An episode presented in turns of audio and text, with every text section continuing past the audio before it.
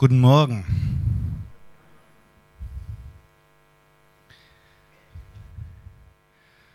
Darf auch mal wieder hier oben stehen. Hab mir einen heißen Tag ausgesucht. Aber ich merke gerade, es ist auch ganz angenehm hier oben, weil hier geht der Ventilator hin. Ich habe euch was mitgebracht. Das habe ich genannt, die Predigt vom Gänseblümchen.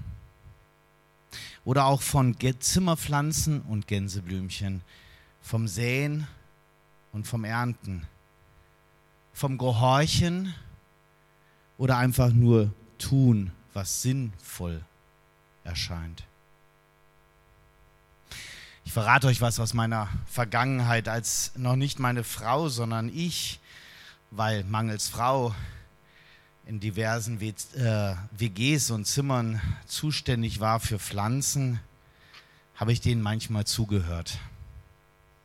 Das ging dann immer so, ich habe zu wenig Wasser, ich glaube, ich gehe ein. Ich habe zu viel Wasser, ich gehe ein.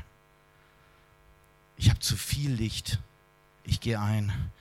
Nein, ich habe zu wenig Licht, ich gehe ein und ihr merkt schon, egal was war, meine Pflanzen gingen ein.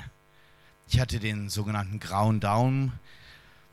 Und egal was nicht passte, die Temperatur, der pH-Wert, die Mondphase, mimi, mimi, meine Pflanzen gingen ein.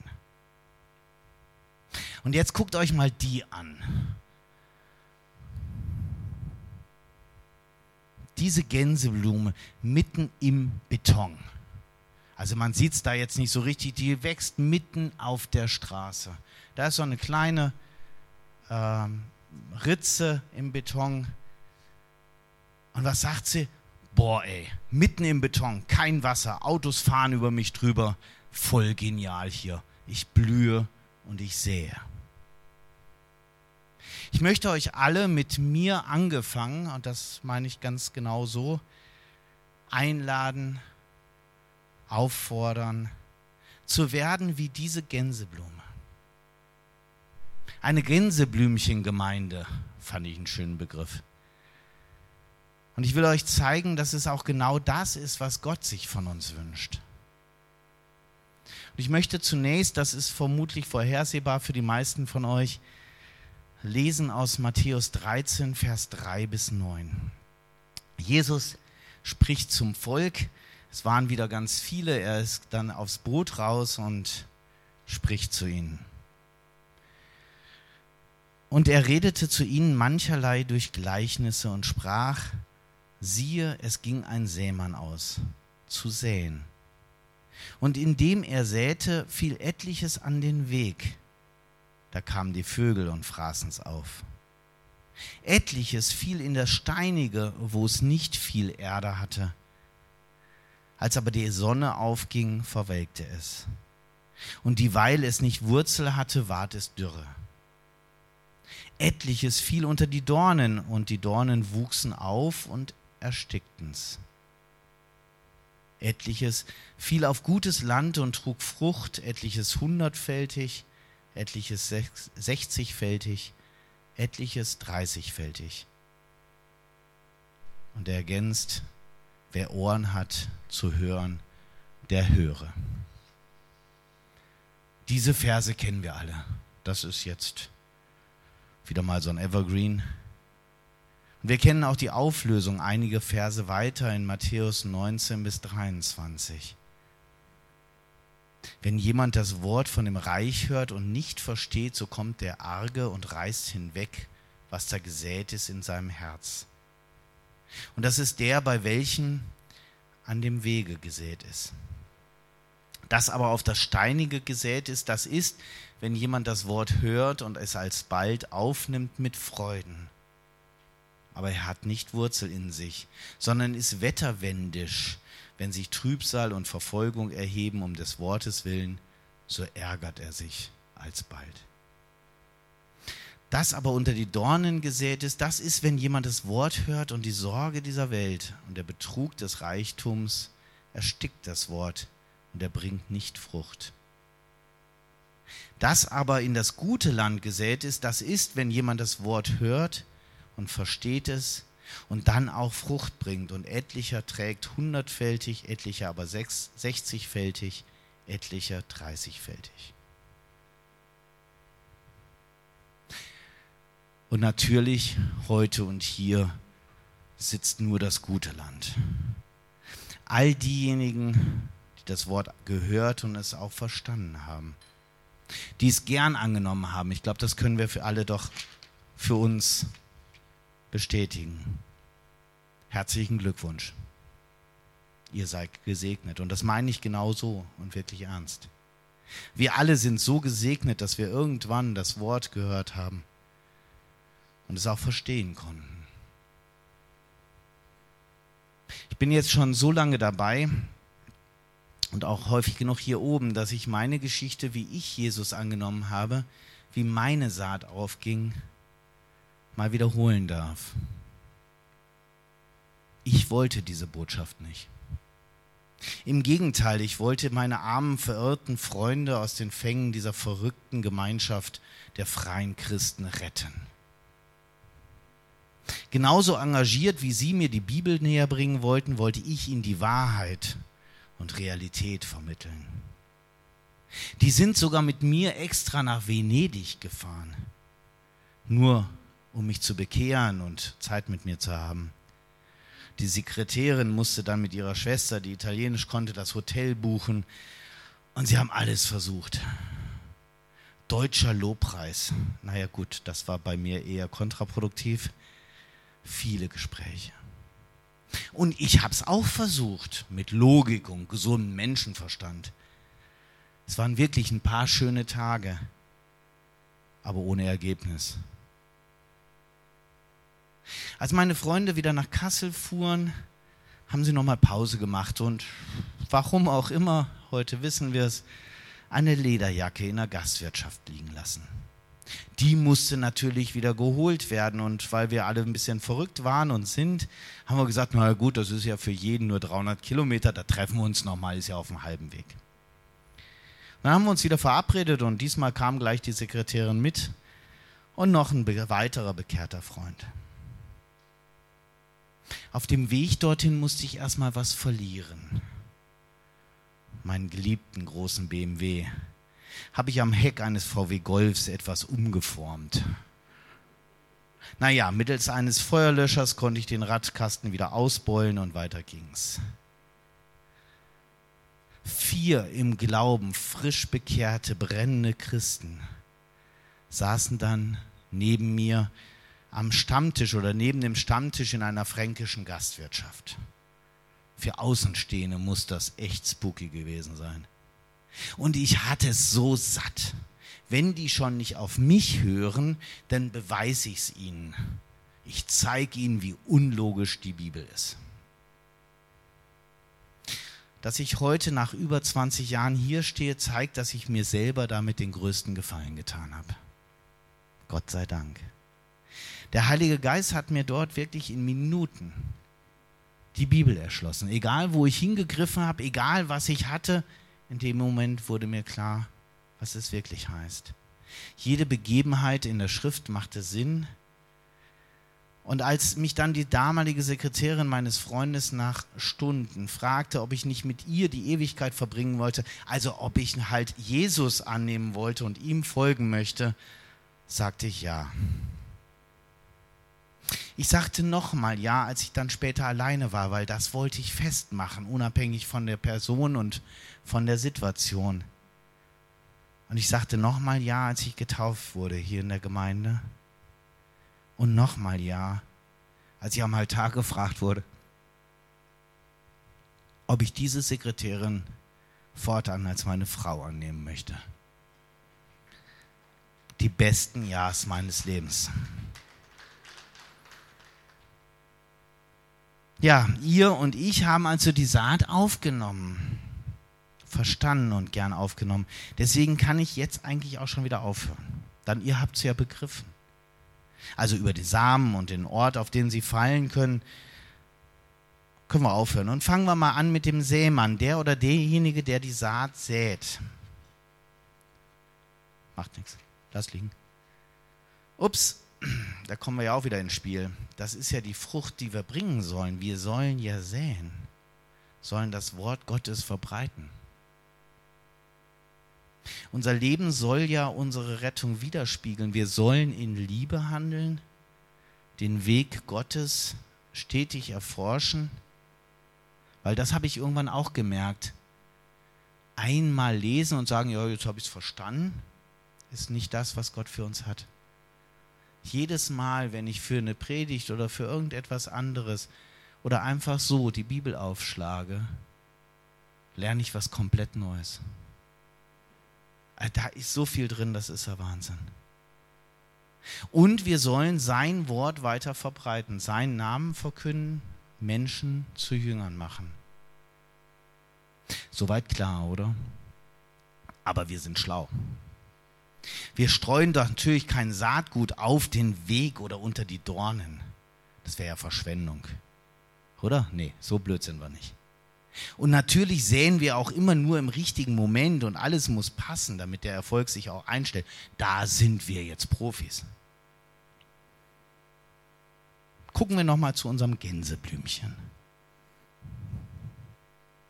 Auch Pflanzen haben einen Auftrag, genetisch festgelegt. Dieses Gänseblümchen hat den Auftrag zu wachsen und zu säen.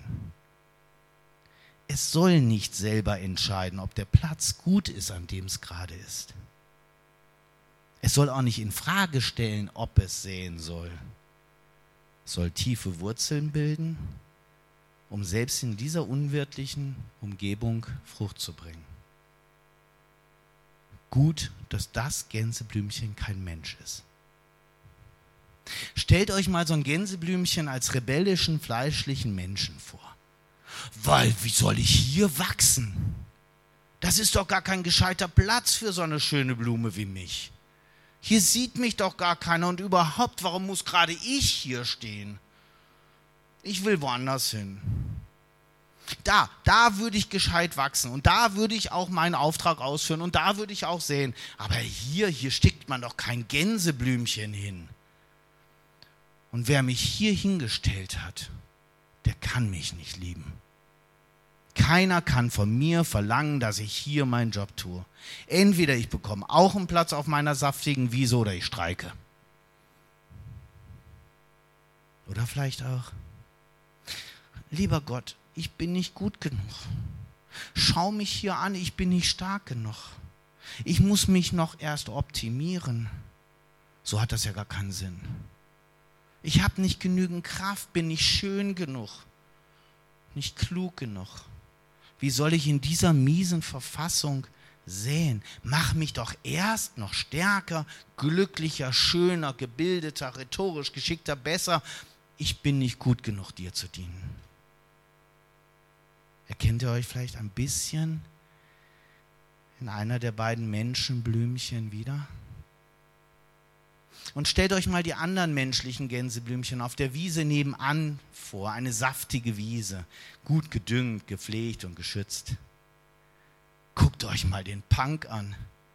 Steht er mitten auf der Straße. Das kann doch gar nicht im Willen Gottes sein. Der weiß, welche Schuld dieses arme Blümlein auf sich geladen hat.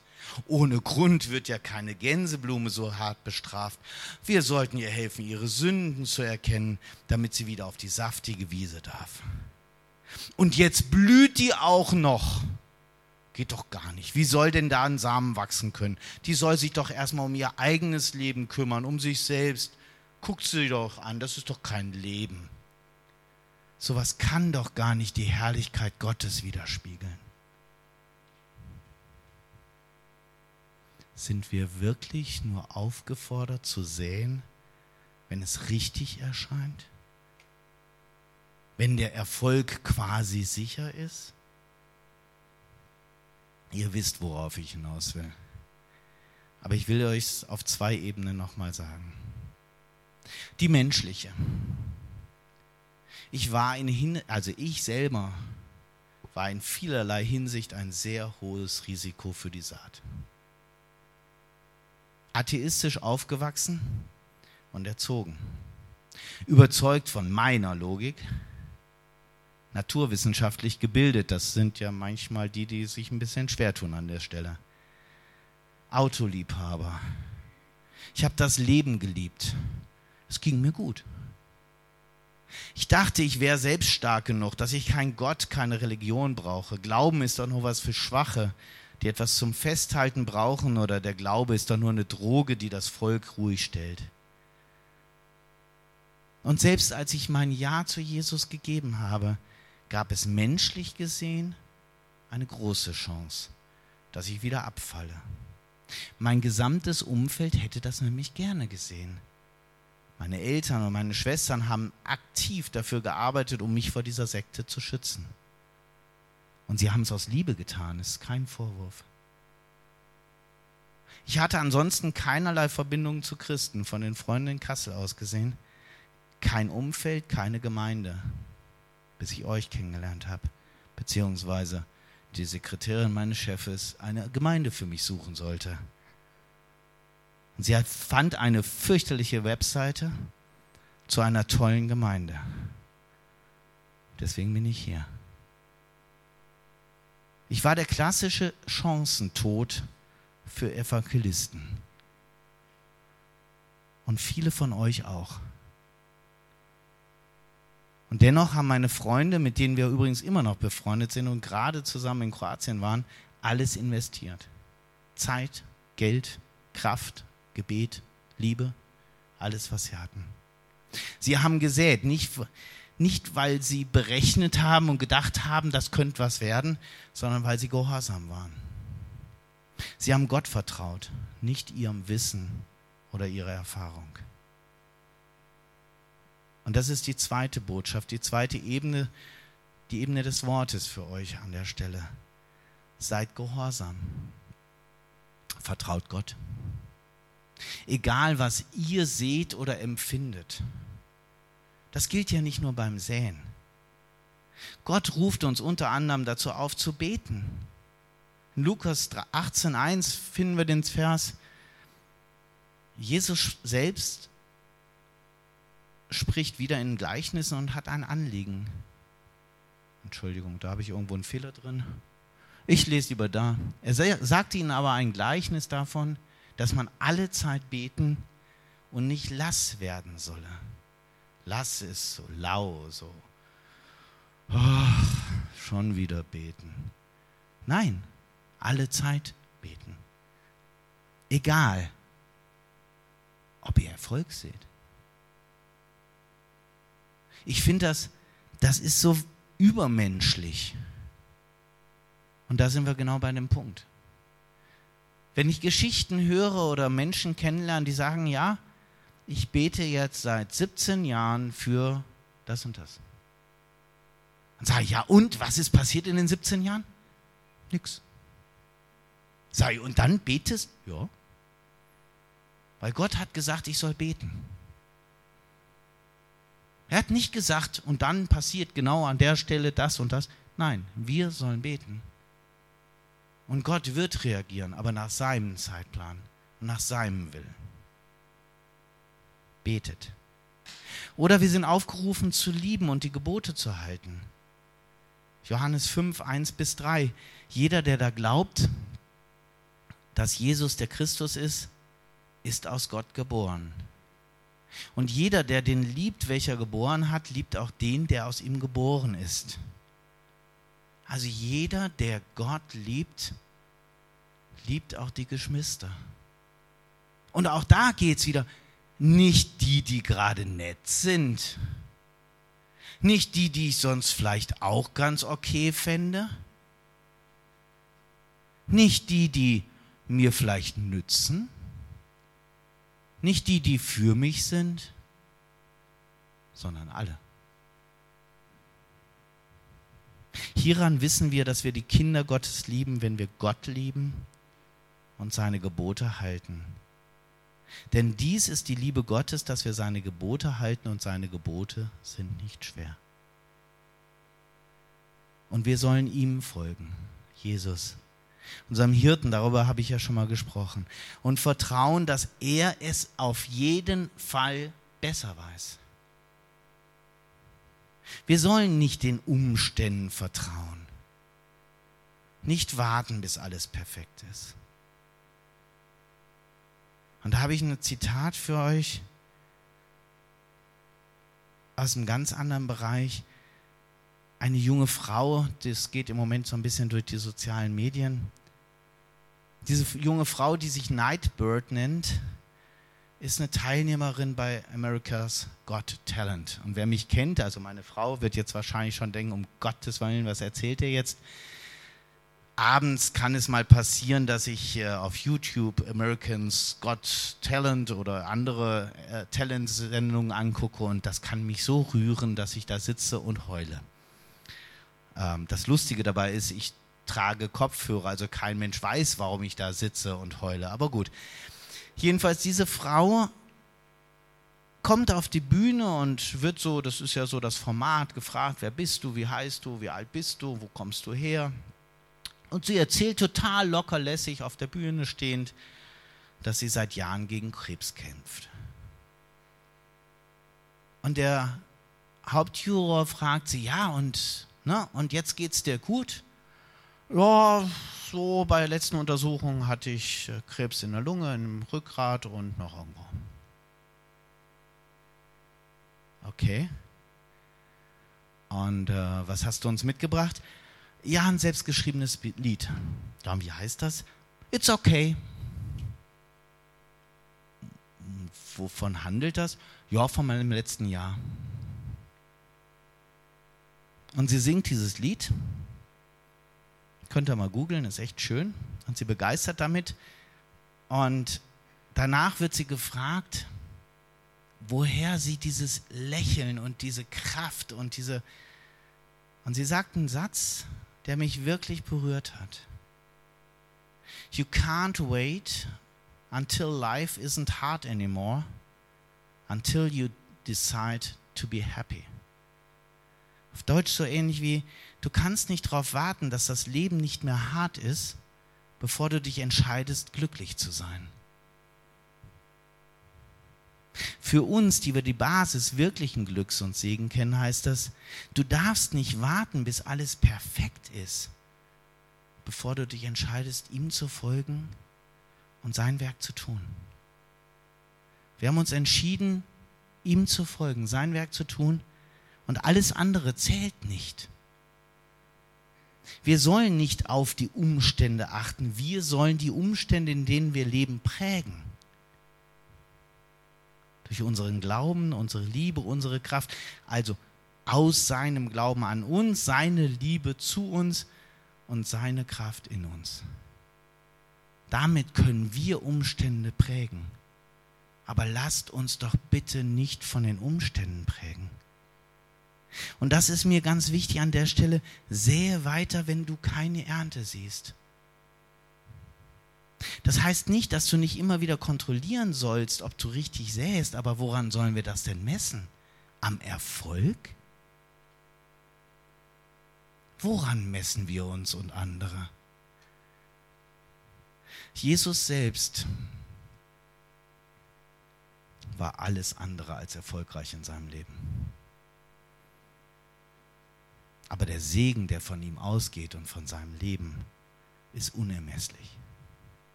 Im Leben hat er trotz aller Wundertaten, einer treuen Gefolgschaft, trotz der Sohnschaft von Gott selbst, geendet am Kreuz.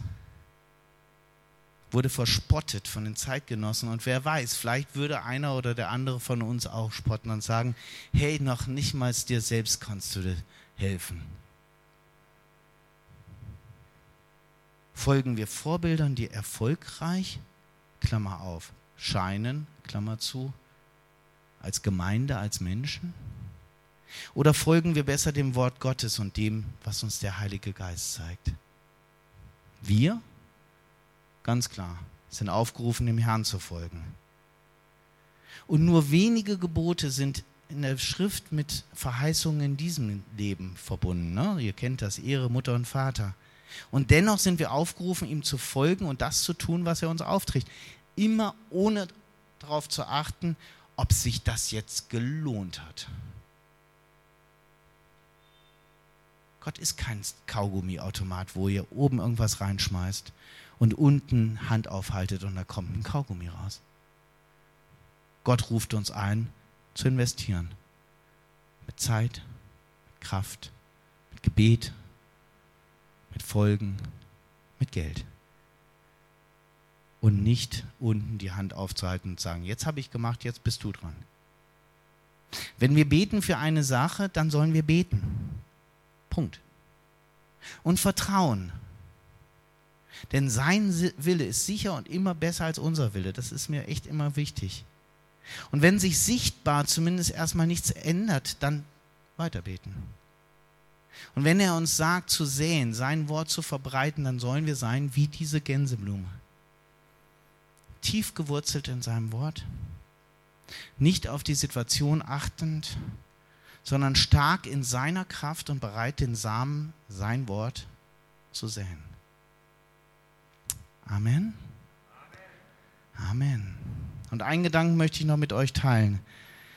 Ich weiß gar nicht, ob ich das noch da. Ach ja, wir sind, ach, ist ja noch früh. Habe ich vielleicht noch einen zweiten Gedanken? Schauen wir mal. Einen Gedanken möchte ich mit euch teilen, aber ich brauche erst was trinken, Entschuldigung etwas angeschlagen von der Klimaanlage. Ein Gedanken möchte ich mit euch teilen. Noch. Weil das war ganz, ähm, wie soll ich es ausdrücken? Ich habe die Grundidee für diese Predigt mal wieder im Urlaub entwickelt. Und äh, bin viel Rad gefahren und beim Radfahren kann man viel nachdenken über Säen und Wachsen und all die Themen. Und ich habe dann eine wunder, wunder, wunder, wunderschöne Blumenwiese gesehen und habe weiter darüber nachgedacht. Fand sie total wunderschön. Also das ist nicht die, die habe ich jetzt aus dem Internet geklaut. Aber da sind zumindest Mohnblumen drauf, die mag meine Frau. Diese Blumenwiese war so dicht, so bunt, so lebendig und irgendwie ich kann es wirklich nicht beschreiben, habe ich plötzlich an einen blanken Acker gedacht. So kalt, unwirtlich, nackt. Und die Wiese erschien mir plötzlich als ein erfülltes Leben voller Aktivität und Freude. Jede einzelne Blume stand für Familie, für Freunde, für ein Hobby, für Leidenschaft, was man für irgendwas hat eine tolle Arbeit, Luxus, gutes Essen, ein voller Kalender. Die Wiese war wirklich komplett dicht und strotzte nur so vor Farben und Kraft. Und der Acker war leer, kalt, unwirtlich und nicht schön, aber aufgebrochen, voller Nährstoffe und viel Platz zum Wachsen und Gedeihen. Und ganz ehrlich, das hat mich erstmal zum Innehalten gebracht. Da habe ich lange drüber nachgedacht und gebetet und gefragt, was, was, was, was ist das? Gerade im Hinblick zum Vers 22, den wir gelesen haben. Danke dir, Lea. Das aber unter die Dornen gesät ist, also das Wort, das ist, wenn jemand das Wort hört und die Sorge dieser Welt und das Betrug des Reichtums erstickt das Wort und er bringt nicht Frucht. Sollen wir wirklich vielleicht alles herausreißen aus unserem Leben, was einfach schön und angenehm ist? Alle Blumen ausrotten, damit das Wort Gottes noch besser in uns wachsen kann? Sind vielleicht, auch wenn sie nicht so schön aussehen, die Äcker die besten Gelegenheiten für Gottes Saat? All die, deren Leben total leer und sinnlos ist? Das kam mir falsch vor. Ja, viele sind nach kompletten Zusammenbrüchen, als das Leben wirklich nur noch ein leerer Acker war, zum Herrn gekommen, weil er rettet in jeder Situation. Aber alles niederreißen, was in deinem Leben ist, den Kontakt zu deiner Familie und deinen Freunden abbrechen, alle Hobbys aufgeben, keine Leidenschaften mehr, die nicht ausschließlich dem Herrn dienen, kein Sport mehr, keine geselligen Arbeiten, äh, Abende und auch keine Arbeit mehr. Das ist nicht Gottes Wille. Das fordern tatsächlich nur Sekten oder deren Führer die Menschen kontrollieren und manipulieren wollen und Angst haben. Und dann habe ich mir den Vers nochmal genauer angeguckt und erkannt, dass darin dennoch eine Warnung für uns liegt. Manche Pflanzen in unserem Leben beanspruchen mehr Platz, als ihnen zusteht. Es heißt dort, die Sorge dieser Welt und der Betrug des Reichtums, beides gefährdet unser Glauben, unseren Weg mit Jesus. Die Sorgen, was sollen wir essen? Was wird mit meinen Kindern? Die Krankheiten, Not, Streit. Genauso wie der Betrug des Reichtums. Und das ist für mich die trügerische Sicherheit, die Geld vermittelt und wenn der Luxus wichtiger wird als der eigentliche Sinn des Lebens. Vor allem aber, wenn man den Reichtum höher achtet als Jesus. Denkt an den reichen Jüngling. Wir aber sollen das Wort nicht ersticken lassen von den Dornen. Heißt für mich, unser Glaube braucht Platz. Platz und Zeit und Wichtigkeit in unserem Leben. Jesus muss den ersten Platz haben. Alles, was versucht, diesen Platz kleiner zu machen, müssen wir kritisch sehen und gegebenenfalls auch stutzen oder uns davon trennen. Manche bunte Blumen tun uns auch gar nicht gut, Stichwort Sünden. Auch wenn sie attraktiv zu sein scheinen und bunt, sind sie giftig. Davon trennen wir uns besser, im eigenen Interesse. Aber all die anderen schönen Blumen im Leben sollen wir als sein Geschenk an uns begreifen, es auch so genießen, in Maßen und uns nie davon abhängig machen. Wenn gestern Deutschland gegen Portugal unglaublich gut spielt und man da richtig Spaß dran hat, dann kann man das. Solange auch während des Spiels klar ist, er ist der Sieger. Und zwar nicht 4 zu 2, sondern 3 Trillionen 435 Milliarden und 24 Millionen zu null. Jesus bleibt auf Platz 1. Da ist unser Herr sicherlich eifersüchtig und klar. Und ihm wollen wir folgen als Menschen, als Gemeinde. Und wenn er uns auffordert, ihm mehr Platz in unserem Leben zu schaffen, müssen wir vielleicht mal wieder mähen. Auch wenn ein paar schöne Blumen äh, äh, weichen müssen. Aber dann wird Jesus auch in deinem Leben, in meinem Leben weiter wachsen und reiche Ernte einbringen.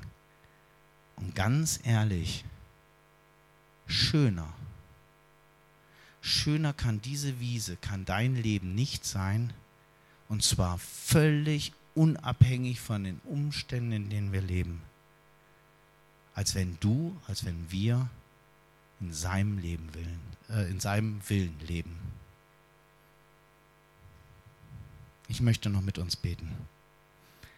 Herr Jesus, jeden einzelnen von uns hast du angesprochen. manche, vielleicht viele von uns nicht nur einmal. Du bist uns nachgegangen und warst da. Herr, und äh, vermutlich jeder von uns, der heute hier sitzt, ist diesem Ruf gefolgt und hat Ja gesagt. Herr, und wenn heute jemand hier sitzt, der diesem Ruf zwar hört, aber das Gefühl hat, nie so richtig Ja gesagt, habe ich da nie. Dann, Herr, bitte ich dich, dass du ihm die Kraft und die, den Willen und den Mut gibst, wirklich Ja zu sagen. Herr, es ist die beste Entscheidung, die die allermeisten hier und die ich in meinem Leben jemals getroffen habe. Und ich will dir danken, dass du mich und so viele hier schon so lange begleitest. Herr, durch ein Leben, was immer wieder auf und ab kennt. Aber eine, wirklich eine Konstanz, das bist du. Herr, ich danke dir so sehr für mein Leben, für meine Familie. Ich danke dir für diese Gemeinde. Ich danke dir für jeden Einzelnen hier heute, der heute hier ist. Ich danke dir, dass du uns nicht nur nachgegangen bist, sondern dass du uns auch jeden Tag begleitest.